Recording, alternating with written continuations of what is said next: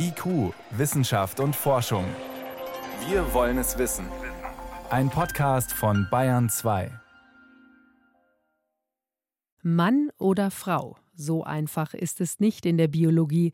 Die Geschlechterfrage ist komplex. Zwei Kategorien reichen da nicht aus, sagt der Biologe und Sexualwissenschaftler Heinz-Jürgen Voss von der Hochschule Merseburg.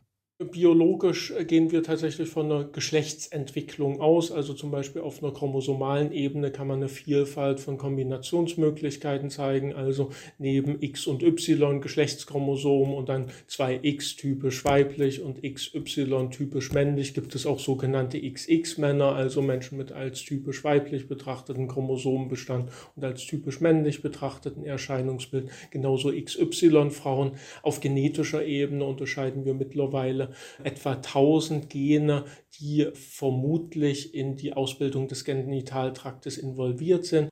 Am Anfang des Lebens ist überhaupt noch nicht klar, welches Geschlecht ein Mensch entwickelt, sagt Voss.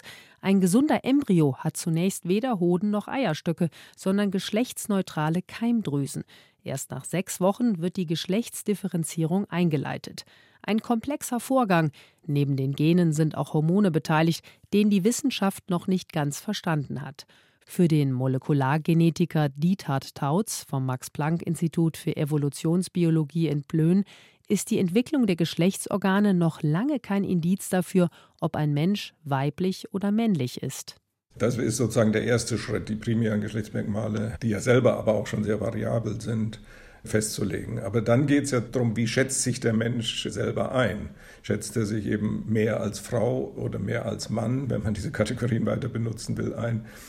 Welche Strategien verfolgt dieser Mensch? Ist das, was man typischerweise weiblich oder typischerweise männlich nennen würde zum Beispiel? Und das ist eben variabel und das ist eine Kombination von vielen verschiedenen Dingen. Es gebe keine klaren Kategorien männlich oder weiblich, es gebe nur einen Durchschnitt, sagt Dieter Tautz. Das heißt, die meisten Menschen sind auf einer Seite des Durchschnitts, sie fühlen sich als Mann oder Frau, und dann gibt es noch einiges dazwischen. Es ist eben keine Einteilung, sondern eine Verteilung. Die meisten Individuen sind eben auf einer Seite des Durchschnitts, die sind nicht exakt der Durchschnitt. Also man könnte so, wenn man das vergleichen will, nehmen wir einfach mal die Größe des Menschen. Das ist natürlich eine kontinuierliche Variable. Aber Männer sind durchschnittlich größer als Frauen. Wenn man jetzt, das heißt, man hat zwei Verteilungen, die aber überlappen miteinander. Aber niemand würde jetzt auf die Idee kommen, alle Menschen in entweder groß oder klein einzuteilen. Deswegen. Und dann sagen, die Kleinen diskriminieren wir aber jetzt. Und Für den Wissenschaftler ist das Konstrukt Mann, Frau eigentlich ein Kulturkonstrukt, denn die Diversität ist viel größer, als man denkt.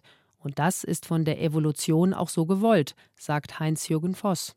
Also insgesamt lässt sich sagen, dass eine Evolution auf Vielfalt zielt und eben gerade nicht auf binäre Zustände orientiert ist, sondern gerade eine Ausprägung von Merkmalskombinationen ist gerade der Sinn einer Evolution. Blickt man in die Natur, ist es genauso. Dort gibt es eine große Vielfalt von Geschlechtern und Fortpflanzungsmöglichkeiten ungeschlechtliche Fortpflanzung über Knospung, Teilung beispielsweise. Sie haben verschiedene Formen von Jungfernzeugung, also wo beispielsweise eine unbefruchtete Eizelle die Grundlage für die nächste Generation ist. Sie haben Formen von geschlechtlicher Fortpflanzung. Sie haben verschiedene Organismen, die im Laufe des Lebens das Geschlecht wechseln können und in beiden Varianten zum Beispiel dann fortpflanzungsfähig sind. Also insofern, Sie haben da tatsächlich eine ganze Vielfalt an unterschiedlichen Merkmalsausprägungen. Für die beiden Wissenschaftler steht fest, es gibt ein breites Spektrum zwischen männlich und weiblich.